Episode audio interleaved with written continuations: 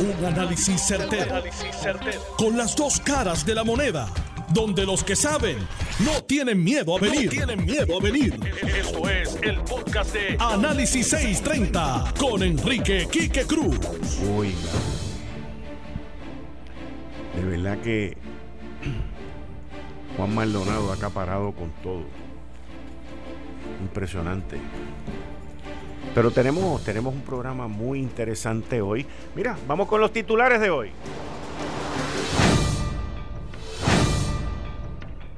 Destituyen a Surima Quiñones y tengo un análisis de reflexión sobre este incidente y sobre esta situación. La gobernadora constitucional Wanda Vázquez y Jennifer González, comisionada residente, se reúnen por segunda vez. Hoy con miembros del gabinete y la silla caliente está en el Departamento del Trabajo, en el Departamento de la Familia. A Nueva York le tomará entre 12 y 18 meses, según los expertos, en volver a una nueva normalidad. Los demócratas en el Congreso de los Estados Unidos, mis queridas amigas, amigos, estamos en mayo, le han escrito una carta al pavo de San Giving a Santa Claus, a los Reyes Magos y a San Valentín del 2021 con una lista de repartición de billetes brutal. Pero viene un segundo estímulo, viene un segundo estímulo. Ya tenemos en nuestras puertas una sequía. Ya tenemos en nuestras puertas racionamiento de agua. Y es importante, pero es difícil a la misma vez el llevar un control con la utilización del agua con lo que estamos viviendo ahora mismo. El análisis en breve. Hoy es martes. Hoy a las 5 y 30 vamos a estar con el agente Albert Villanueva, que comenzamos ayer una serie entrevistas con él. ayer llegamos hasta el momento en que fue hospitalizado y se separó de su esposa. Hoy volvemos con él de su estadía en el hospital, un sobreviviente del coronavirus, mis queridas amigas, amigos, en esta entrevista que lo más probable es que termine mañana. Y a las 5 y 45 de la tarde, en mis 5 minutos con mi psicólogo, el doctor en psicología, doctor Abdiel Cruz. Y a las 6 de la tarde, mi hermano, miren, hoy, está el gabinete de los martes. ¿Quiénes están en el gabinete de los martes? Está John Mott, que está excusado hoy, porque vamos a tener la entrevista con el sobreviviente de coronavirus y le damos las gracias a John Mott. Pero John va a estar conmigo más tarde esta semana porque hay una serie de decisiones del Tribunal Supremo muy importantes que John y yo las vamos a estar discutiendo aquí. Hoy no va a ser, puede ser que sea mañana, con mucha probabilidad, o el viernes. Pero a las 6 de la tarde está Jorge Helguera. Jorge Helguera lleva un coraje, una indignación lleva de todas los mixed emotions, todas las emociones que Jorge Helguera, un individuo muy emocional, by the way, y muy activo en Twitter, Jorge Helguera está prendido con la información que publicó el Centro de Periodismo Investigativo y se nos unen también el licenciado César Vázquez y el licenciado Francisco González. Yo soy Enrique Quique Cruz. Tú estás escuchando Análisis 630 que acaba de comenzar. Son las 5 de la tarde en todo Puerto Rico. Puerto Rico. Hora de escuchar la evolución del análisis con el gabinete de expertos de mayor conocimiento en la radio puertorriqueña. Las fuentes más confiables. Fiscalización sin colores el Estado no puede pagar por la vagancia, el Estado no puede pagar por la ineficiencia, no puede pagar por la indecisión. Con las dos caras de la moneda, siempre en busca de soluciones. Es hora de escuchar a Enrique Quique Cruz en Análisis 630. 5 y 6 de la tarde de hoy, martes 12 de mayo del 2020. Tú estás escuchando Análisis 630. Yo soy Enrique Quique Cruz y estoy aquí de lunes a viernes de 5 a 7. Y en el FM me puedes escuchar en el área metropolitana por el 94.3 FM. Miren, esta, esta joven del departamento de la familia que es la Administración de Desarrollo Socioeconómico de la Familia, ADSEF. Y estoy hablando en específico de Surima Quiñones de esa oficina, quien fue relevada de su cargo hace ya tres, cuatro semanas y bajo acusaciones de que se habían repartido comidas y 20 cosas ahí que son federales, que los políticos no pueden, es un rollo brutal. Un rollo descubierto ahora y politizado ahora que siempre se ha hecho bajo populares y PNP. Y cuando uno ve y lee este, esta noticia, los políticos, los políticos tienen que ser un poquito más conscientes. Tienen que ser más conscientes de sus acciones. Y esto no solamente lo digo por Wanda Vázquez, que es la senadora que está envuelta en este rollo, pero lo digo también por los popularitos que están como tiburones en un océano lleno de sangre, locos por ganar para hacer fiesta con los contratos de tecnología. Se lo digo a, a, Jesús Manuel, se lo digo al representante Ramón Luis, se lo digo que no tiene nada que ver en esto, pero lo menciono porque es el líder de la minoría, a Tatito. Se les ve la costura con lo que están haciendo. Se les ve la costura. Al igual que esto y esta destitución a esta persona, también. Los políticos, como los que acabo de mencionar, son animales. Yo soy un animal. Usted es un animal. Somos un animal. Hay animales domésticos y hay animales salvajes. Hay políticos domésticos y hay políticos salvajes. Y hay políticos bestias, ¿ves? Yo quiero ponerle un micrófono a este. A este para que participe conmigo aquí, pero eso estoy bregando. Y cuando se ponen bestias, como los que he mencionado, y como lo que ha pasado con esta joven, pues a uno le da pena y uno le da indignación porque a veces los políticos se creen invencibles, se creen Superman, sin kriptonita, se creen, olvídate que nadie los va a agarrar. Y lamentablemente en este caso también hay miembros de la prensa que le hacen coro y le publican todas las cosas que hacen. Y quiero que sepan que esto lo tenemos que arreglar de alguna manera, o a la buena o a la mala. Porque no podemos seguir permitiendo que personas que son serias, personas que trabajan, y personas que se sienten amedrentadas por los políticos sucumben ante los pedidos y las órdenes de ellos y luego ellos pierdan su trabajo. Yo una vez, estando aquí en esta estación, me amenazó un ex político y me dijo que me iba a destruir. Y yo le dije a ese político, no falle porque yo te voy a destruir a ti también. Él falló, yo no fallé, y él fue destituido y fue sacado de la legislatura. Y hay veces que uno se tiene que enfrentar a esta gente sin importar cuáles sean las consecuencias, porque si tú cargas la bandera del bien y la bandera de la verdad, el 99.9% de las veces le vas a ganar a un político. Que no sea serio, que sea bandido y que se preste para hacerle daño a la reputación de la gente. Se creen que están protegidos por esta inmunidad legislativa, pero esa inmunidad legislativa desaparece. Tan pronto hacen acusaciones falsas, tan pronto hacen acusaciones que van para dañar reputaciones y defender unos intereses privados, unos intereses de billetes y unos intereses que eventualmente ellos entienden que se van a beneficiar. Así que la guerra está declarada. Así de sencillo.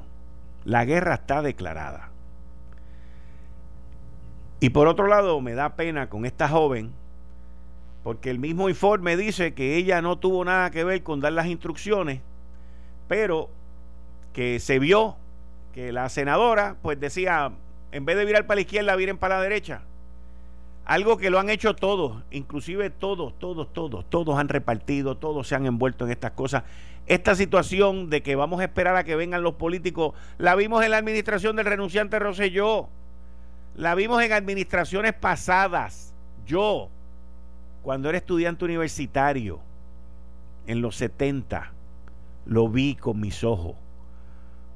Luego de que pasó una vaguada, un huracán por aquí, se le dijo a la gente, no, no, usted tiene que esperar a que llegue el Maracachimba. Y allá había gente con hambre, allá había gente incómoda en lo que se llamaba la defensa civil. Y allá había gente esperando por ayuda y allá había gente necesitada. Y yo no podía entender cómo tenían todo aguantado hasta que llegara el Maracachimba.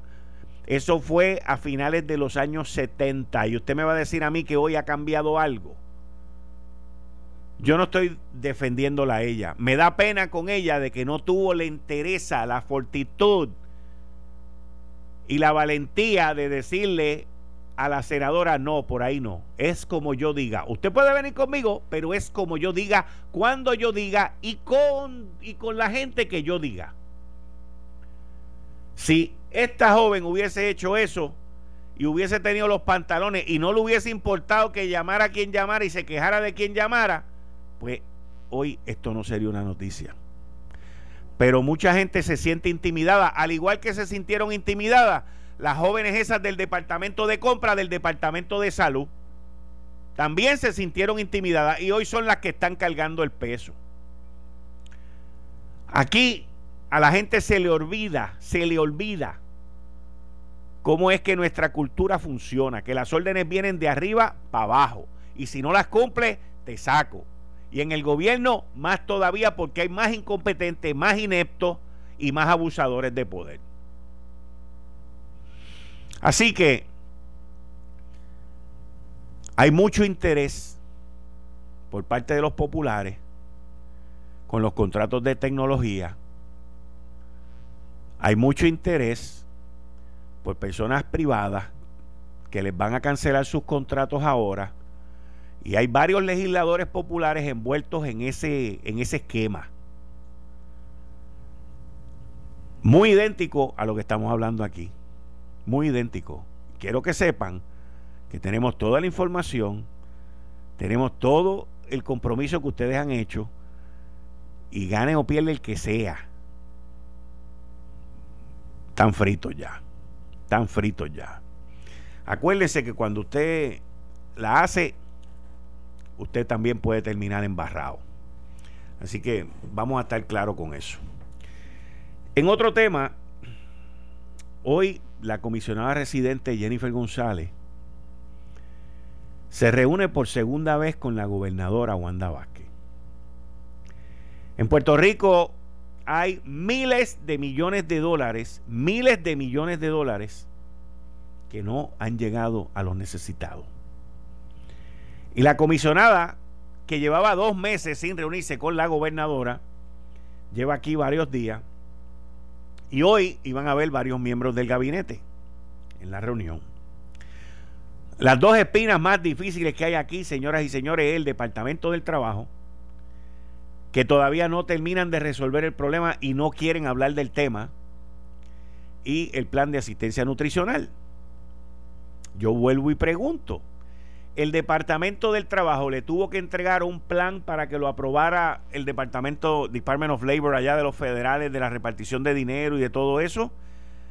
El Departamento de la Familia tuvo que hacer lo mismo. ¿Por qué hay tanto retraso? ¿A quién? ¿Está hablando ahora mismo? Vamos a escucharla, la gobernadora. Vamos a escuchar a la gobernadora. A ver si resolvieron esto.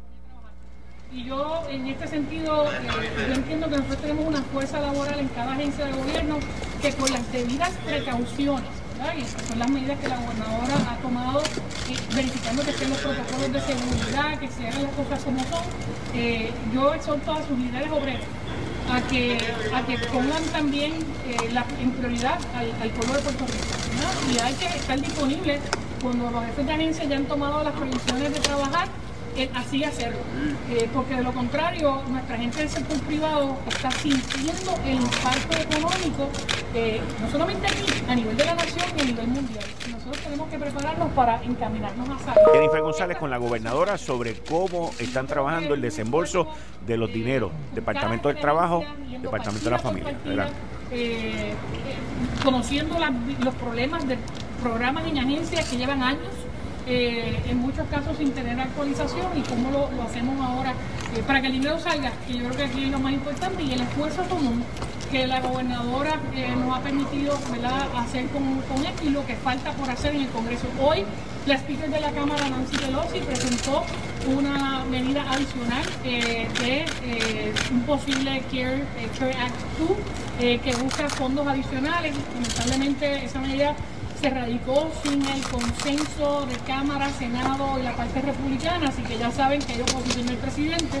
Sin embargo, hay algunos elementos que están incluidos en ese proyecto que son buenos para Puerto Rico, eh, como, como por ejemplo fondos adicionales para nutrición de alimentos, que tanto la gobernadora como yo habíamos solicitado. Habíamos solicitado la exclusión de Puerto Rico de reglamentación del Buy American Act. Solicitamos fondos federales para carreteras, tanto la gobernadora como esta servidora, que están incluidos ahí. Así que algunas de las cosas que están incluidas en ese proyecto, evidentemente yo las voy a respaldar, no importa ¿verdad? de dónde vengan, como siempre hemos hecho, y vamos a tratar de que puedan ser incluidas en cualquier paquete que se esté trabajando de manera bipartita. Eh, y de hecho ya hay dos medidas adicionales que se están trabajando en esa dirección, así que significa que van a haber medidas de ayuda federal.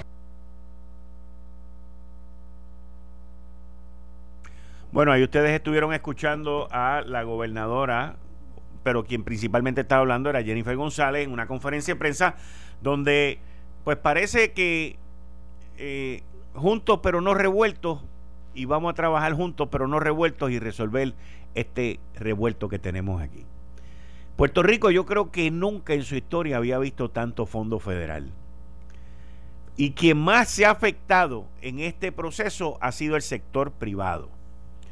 El sector privado, aquellas personas que han quedado desempleadas desde el 15 de marzo o desde el 12 de marzo, todos esos miles de negocios que no han podido operar y que ya se han ido integrando poco a poco, y todos esos miles y miles y miles de empleados del sector privado que han estado fuera, que no han podido trabajar y no han podido devengar ingresos, también aquellos que han agotado sus vacaciones, que han agotado sus días por enfermedad para tener algún tipo de sustento.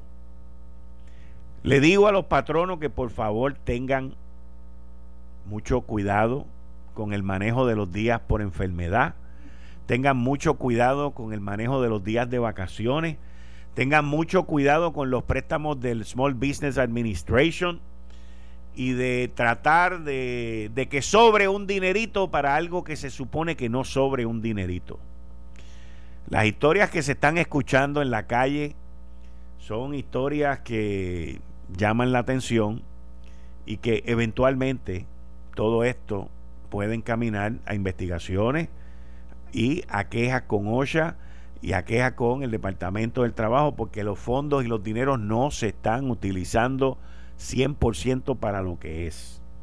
Y créanme que en estos momentos de crisis, como vimos con los 38 millones de, dólares en las compras de las pruebas y como hemos visto en otras cosas, pues surgen situaciones que hay dos o tres listos y listas que se pasan y cometen errores. Y los errores pues se pagan. Así que tengan eso en mente, tengan eso en mente. Porque el dinero federal es destinado para un uso específico. No es para que usted juegue con él. Y tampoco es para que pague vacaciones y después haga malabares y esa gente no tenga sus vacaciones. En fin, no se pongan creativos. No se pongan creativos. Porque la creatividad lo que hace es meter la gente en problemas. También tenemos la situación de que mucha gente no quiere trabajar, mucha gente no quiere regresar al trabajo. Hay gente que tiene su salud comprometida y eso yo lo puedo entender y lo entiendo y lo apoyo. pero hay gente que no tiene su salud comprometida. Tampoco es que te vayas a tirar a la mansalva. Pero es importante, es importante que la gente no, en inglés es como mejor suena, que dice taken for granted, que no dé por sentado que esos 600 dólares de que vienen por cuatro meses van a estar ahí para toda la vida o que su empleador, su patrono, lo va a estar esperando después de cuatro meses. También le quiero decir a los millennials, a los millennials, que tanto se quejan de que no tienen oportunidad de trabajo, de que esto, de que nosotros le hemos destruido el futuro a ustedes, cuando nosotros, la generación de nosotros, no le echó la culpa a nadie. Nosotros agarramos donde nos las dieron y seguimos por ir para abajo. Le quiero decir que ustedes ahora tienen una gran oportunidad. Porque van a haber muchas personas que no van a querer volver a trabajar por los próximos dos o tres meses. Y si usted agarra ese trabajo y la hace bien, las oportunidades son de que usted se puede quedar. Yo siempre toda mi vida he sido de los que cree que hay que comer del ala para comer de la pechuga. Eso a mí me gusta la pechuga, by the way, no me gusta el ala. Pero es un dicho que es así y da la casualidad que va con mi gusto. Y yo le digo a los millennials, vayan mirando, pónganse available, salgan de la casa, suelten el teléfono, suelten la computadora, pónganse a trabajar. Hay oportunidades, hay mucha gente que no ha podido abrir su negocio o generar más ingresos porque no tiene los empleados. Así que Muévanse, muévanse, muévanse. Miren, al regreso de esta pausa vengo con Albert Villanueva. También, oye, también tengo, también tengo al presidente de los dealers de carro, el señor Ricardo García, que va a llamar, sí, va a llamar, este, quiere reaccionar sobre la conversación que tuvimos ayer aquí, este, Dani, el machete, Héctor el marrón y yo, y el incentivo que se está hablando de los arbitrios de los carros y, y, que la Junta ya dijo que era muy oneroso. Así que él se comunicó conmigo hoy y pidió reaccionar y definitivamente nosotros aquí en Análisis 630 no tenemos ningún problema, al contrario. Eh, son muy poca gente que nosotros eh, analizamos los temas y llaman después para reaccionar, porque usted sabe que Análisis 630 es el programa donde los que saben no tienen miedo a venir. Eh, estás escuchando el podcast de Noti1. Análisis 630 con Enrique Quique Cruz. De vuelta aquí con el agente Albert Villanueva, un sobreviviente del COVID-19 con su esposa. Ayer nos quedamos, Albert, en que el 30 de marzo fue que viste tus primeros síntomas, ojos rojizos, la alerta el primero de abril, congestión, dolor de cabeza. El viernes 3 de abril te hiciste el rapid test que dio negativo.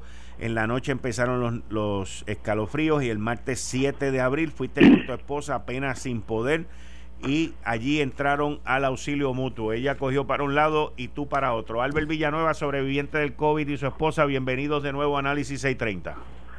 Saludos, Quique. Este, Dios los cuide. Este, gracias de nuevo por la oportunidad continuando con el relato de nuestras experiencias, este el 7 de abril, eh, cuando llegamos al auxilio mutuo, eh, inmediatamente nos separaron, a ella la, la ubicaron en, en una carpa, a mí me enviaron inmediatamente para la sala de emergencia, área de tratamiento. Ahí, este, rápido me pusieron este unos respiradores para poder este medir también la oxigenación y para poder tener oxígeno y también para poder eh, equipo para poder medir la saturación de la eh, de la respiración. Yo estaba oxigenando y estaba la saturación en aproximadamente 86 según el, el médico me dice que si hubiese bajado a 85, me hubiese tenido que entubar por completo. Yo tenía la cánula de la nariz más eh, una mascarilla que, que ellos le dicen un doble rebreather para poder este suministrarme oxígeno. Eh, no obstante, eh, durante el transcurso de la tarde nos hicieron la, un CT scan a ambos que y también nos hicieron las pruebas eh, eh, del COVID y un sinnúmero de pruebas más. En el CT scan confirmó que los pulmones nuestros estaban bien deteriorados. Eh, inclusive, como me describía el médico, es que tenían las manchas blancas, unos boquetitos, y de verdad que estaban bien deteriorados, eh, en tanto como a mi esposa Ingeman como a mí.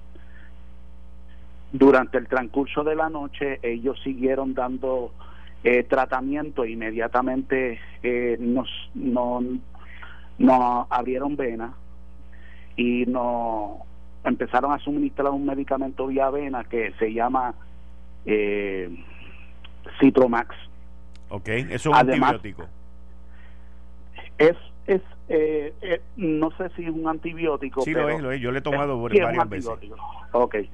Eh, pues, además de otros medicamentos, eh, el médico nos describió que iban a hacer el mismo tratamiento que hicieron en, estaban haciendo en Italia, en Francia, en, Europa.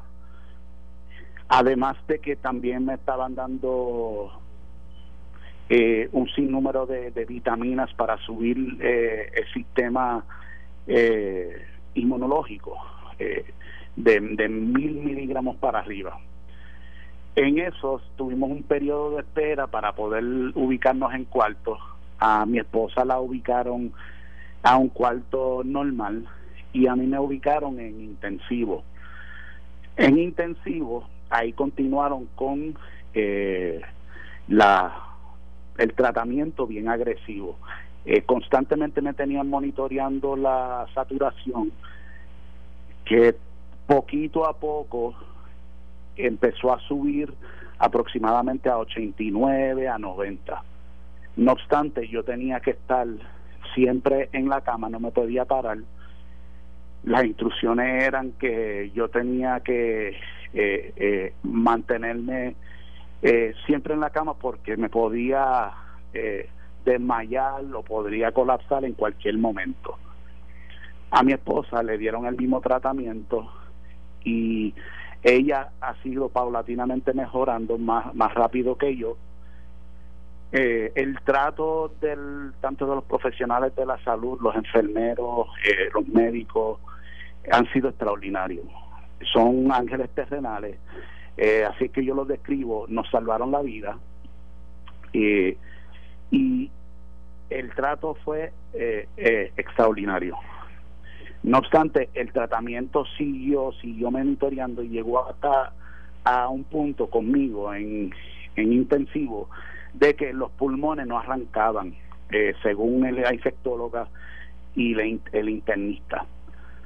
Pues cuando me indicaron eso, me empezaron unos ejercicios que es como unos, unas tres, unos tres bolas que yo tenía que inhalar y exhalar para poder seguir desarrollando y expandiendo los pulmones. Sí, eso, son, eso es un eso es un ejercicio que se hace eh, para respiración, para mejorar la respiración pulmonar. correcto, porque eh, la saturación no subía. También eh, comenzaron a darme unos anabólicos para poder es un antiinflamatorio. Correcto para evitar la coagulación correcto se llama decadrón. Sí. Y ahí pues siguieron con ese tratamiento y paulatinamente comencé a seguir mejorando con la respiración dos veces a la semana a ambos nos medían los gases arteriales para así poder medir exactamente cómo era la saturación de, nuestra del oxígeno dentro de la sangre y eso seguir paulatinamente mejorando gracias al Señor. Esto ha sido una experiencia aquí que, que de verdad eh, nos marcó. Eh, es un renacimiento para ambos, eh, tanto como en la fe, como en nuestra vida cotidiana diaria. Eh, no hemos reguindado más al Señor porque de verdad que yo sentí una presencia conmigo y la misericordia es hermoso y de verdad que eh, si no ha sido por eso nosotros no hubiésemos sobrevivido a, a, el virus. También eh, una cosa que a mí me ayudó es que yo experimenté eh, dentro de, de, intensivo es que yo traté de, de combinar o entrelazar varios elementos que a mí me ayudó. Yo tenía que tener mente saludable, tenía que tener cuerpo saludable y tenía que tener el espíritu saludable. Y también junto con la ciencia. Yo lo llamo mi, el, mi gran balance. Lo que pasa es que tú tienes que tener esa combinación junto para poder sobrevivir esto. La ciencia y los medicamentos y los profesionales de la salud pueden llegar hasta cierto punto, pero luego le toca a usted como persona tener mente preparado, un, un positivismo dentro de tu mente fuerte, junto con el espíritu y junto con tu cuerpo. Tiene que echarle resto porque no te puedes echar a morir. Y eso fue eh, mi carta de juego y eso fue lo que lo que a mí me ayudó para poder sobrevivir esto, tanto a mí a mi esposa. Y yo seguí desde, desde pequeño, siempre me, me, me he distinguido en ser una persona muy optimista, desde siempre, en mi vida personal y como en mi vida profesional porque desde chiquito siempre he dicho, mira, de algo malo o algo no muy bueno, siempre va a salir algo bueno. Siempre va a, ir, va a haber una luz detrás del túnel. Y eso no fue la excepción aquí. Y gracias al Señor nosotros supimos sobrevivir a esto. Y, y el llamado mío siempre ha sido de, de poder concientizar a la gente porque vemos este, este afán de, de, ir a las tiendas y, la, y la falta de, conocimiento y la falta de, de, tener precaución, la gente no sabe que esto es bien serio. Te está jugando la muerte literalmente en, en, con este virus. Eh, lamentablemente mi, mi compañero y amigo Miguel el, Miguel este Martínez falleció justamente donde yo estaba y yo no sabía que él estaba al lado mío.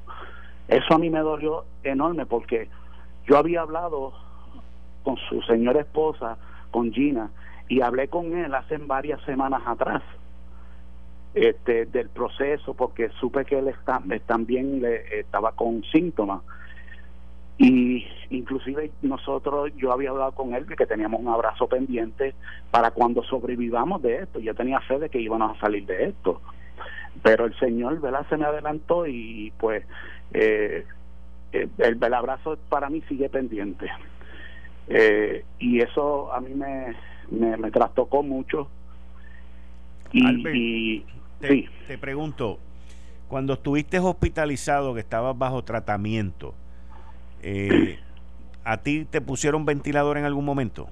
No no llegaron porque la saturación no llegó a ese extremo. Yo tenía, cuando había llegado al hospital estaba en 86 el, eh, lo que me vio y el, según el doctor me indicó de que si bajaba uno más a 85 entonces me tenían que entubar por completo y posiblemente tener ventilador.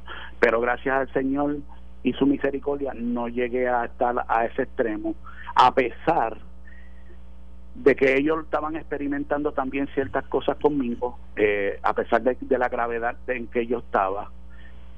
los médicos pudieron hacer diligente en poder eh, eh, ayudarme para poder seguir desarrollando más mis pulmones y seguir mejorando la respiración y, y la oxigenación de la, de la sangre. ¿En cuánto tú tenías la oxigenación de la sangre cuando tú llegaste al hospital? 86. A mí me dio pulmonía en 1900 1900, digo, perdón, en el 2014, perdóname. Ahí me dio, me dio una doble pulmonía en el 2014. Y yo llegué con la oxigenación al hospital en 60. Wow, eh, eh, es peligroso. Eh, bueno, el médico cuando me vio después de haberme hecho un CT scan, me dijo, si no hubieses venido hoy viernes, en el fin de semana te hubieses muerto.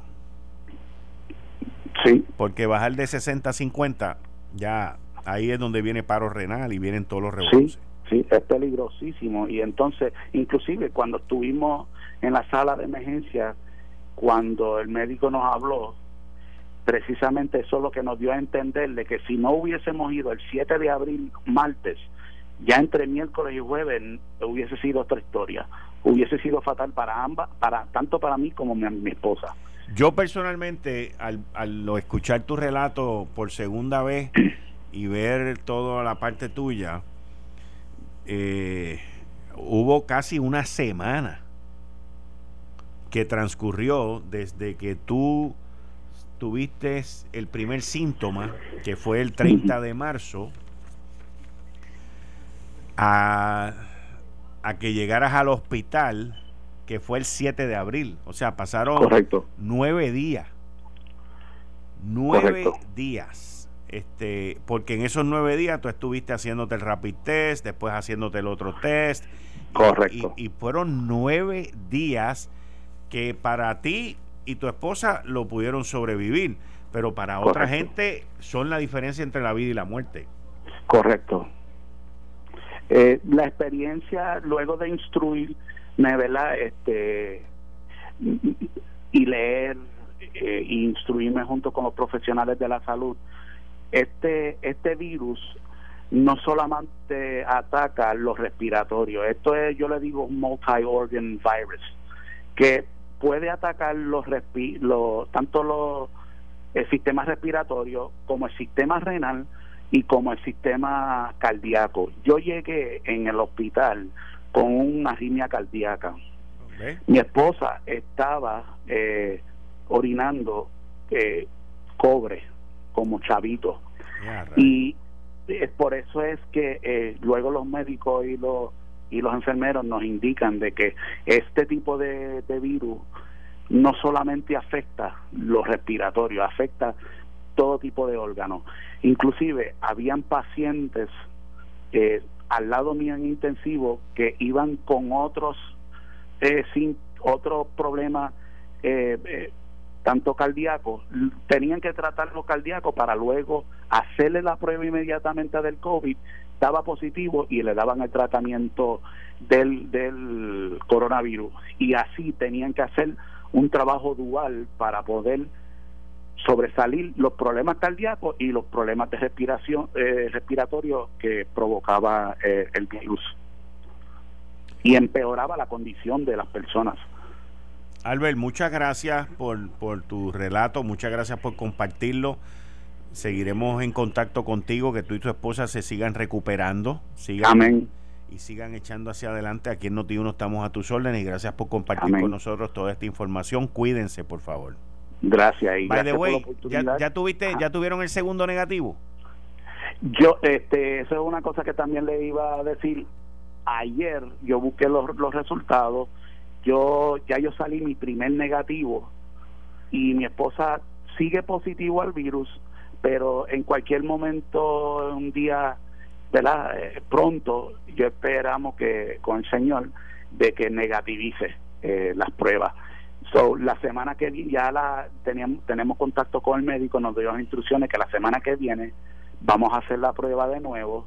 Ella esperamos que ella salga su primer negativo y el segundo negativo mío. Pues me avisas cuando estén los dos negativos, ¿ok?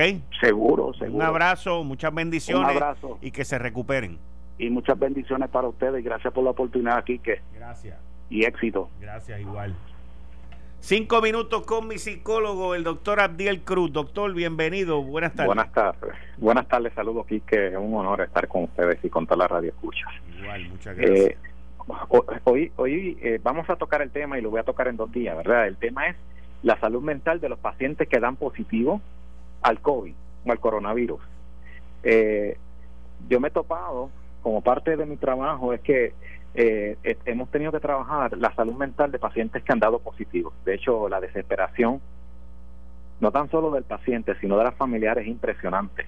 Impresionante, de hecho. Interesantemente, ahora acabamos de escuchar, ¿verdad?, eh, esta historia de, del policía, muy interesante. ¿Qué se recomienda? Vamos a ir directamente. Primero se recomienda la medida de autocuidado. Hay que cuidar ese cuerpo ese cuerpo debe dormir bien, es decir, para poder recuperarse debe de descansar. Yo he mencionado aquí en varias ocasiones que la higiene de sueño es, primordial, es esencial en nuestro balance de nuestra salud mental. Nosotros llamamos la homeostasis, el balance, esa, esa fórmula correcta para poder tener una seguridad y una estabilidad emocional y psicológica. Dos, hay que eh, trabajar en términos de las comidas. ¿okay? Sé que en los que están hospitalizados, eh, la limitación de ingesta de alimentos es ¿verdad? drástico y si más está eh, entubado entubada, pues no, pues la alimentación tiene que ser vía intravenosa, pero ciertamente que después que salgan de las circunstancias deben de comer saludable. Hay que evitar el alcohol, el tabaco, la droga. Eh, lamentablemente en Puerto Rico no hay estadística ni literatura de cómo se está manejando esto. Eh, pero yo entiendo de que el consumo de alcohol ha aumentado. Un paciente, un, paciente, ¿verdad?, que dio positivo al COVID y todavía no ha dado el segundo negativo, debe de cuidarse porque realmente el sistema inmunológico pues está comprometido. Tres, hay que limitar el tiempo en la pantalla, o sea, hay que utilizar el tiempo para leer, el tiempo para escuchar eh, eh, videos, escuchar audios que nos alimenten nuestra mente. Y para para concluir, porque para mañana voy a dejar cómo trabajar en otros elementos, ¿verdad? Eh, ¿Cómo nosotros podemos, o cómo esos pacientes pueden cuidar su mente? Primero hay que mantener una, una rutina. Y sabemos que después de, atravesar las circunstancias, como acaba de del estimado, ¿verdad? Eh, agente, nosotros escucharlo, eh, la realidad es que hay que mantener una rutina, pero no es una rutina igual a la anterior que habíamos tenido o que se había tenido, ¿no? Así que hay que desarrollar una rutina hay que limitar la exposición a medios de comunicación, es decir, hay que tener mucho cuidado porque eh, la realidad es que aquí lo esencial es cuidar la salud física y por default, ¿verdad? Directamente hay que cuidar la salud emocional. Por eso es que la mente debe estar ocupada. ¿En qué debe estar ocupada? Y me voy a detener aquí, concluyo, ¿verdad? La mente debe estar ocupada en elementos, elementos que crean eh, fortalecimiento, autovalor, autoestima, eh, elementos positivos, bienestar, felicidad. Eh, y la felicidad no es un elemento tangible de estos que, que no se puede construir. La felicidad es cuando tengo ya el balance y puedo conquistar y puedo hacer las cosas correctas. Así, desde esa definición, pues nosotros tenemos que entender que la mente debe estar ocupada con elementos positivos que a su vez van a fortalecer mi sistema inmune. Doctor, muchas gracias. Un honor. Continuamos mañana aquí en Análisis 630, doctor. Ahí ustedes escucharon al doctor en psicología Abdiel Cruz con cinco minutos con mi psicólogo. Esto fue el, podcast de Notiuno. Análisis 630 con Enrique Quique Cruz. Dale play a tu podcast favorito a través de Apple Podcasts, Spotify, Google Podcasts, Stitcher y notiuno.com.